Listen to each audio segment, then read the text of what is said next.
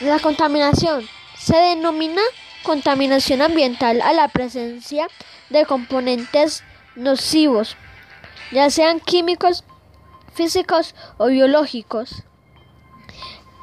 en el medio ambiente, entorno natural y artificial que suponga un perjuicio para los seres vivos que lo habitan, incluyendo a los seres humanos.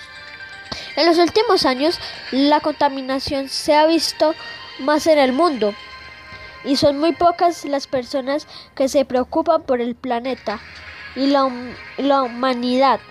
Varias especies se han extinguido y existen enfermedades hoy en día por culpa de la contaminación, pero podemos evitarlo si pagamos aquellas cosas que le hacen mal al planeta.